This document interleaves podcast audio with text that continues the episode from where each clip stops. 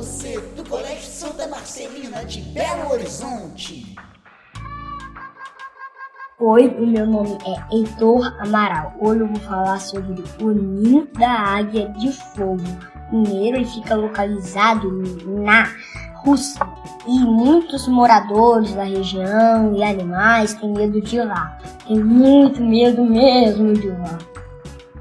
Cientistas concluíram que nenhuma, que nenhuma civilização humana poderia ter construído o ninho da águia de fogo.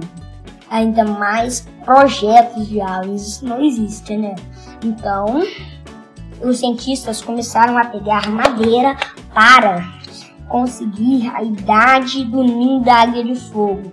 Aí eles descobriram a idade. Um problema resolvido.